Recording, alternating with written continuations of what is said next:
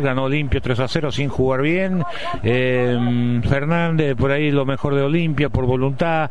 No es que haya redondeado un gran partido, me olvido del destaque porque con el gol de Rojita hizo un pase fantástico, según Nelson René. Así que ha jugado un, un buen partido dentro para elegir la figura. Eh, Olimpia en los tres primeros minutos generó tres situaciones.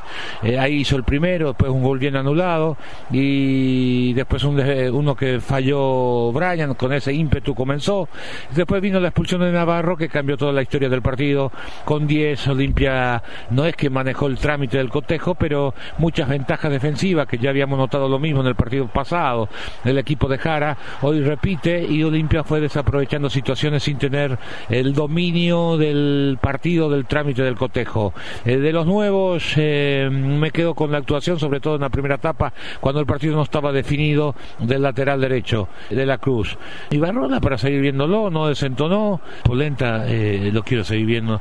No quiero decir lo que estoy pensando en este momento, me lo voy a guardar por esta vez. Mismo, marcando en línea, insólito, pero en fin, es la manera que tienen de jugar. Bueno, una victoria que no, no tiene reparo, no puede decir que no mereció. Tendría que haber marcado una mayor diferencia, pero no por mérito de, que Olimpia haya redondeado una buena actuación, sino por las deficiencias defensivas del equipo del equipo local.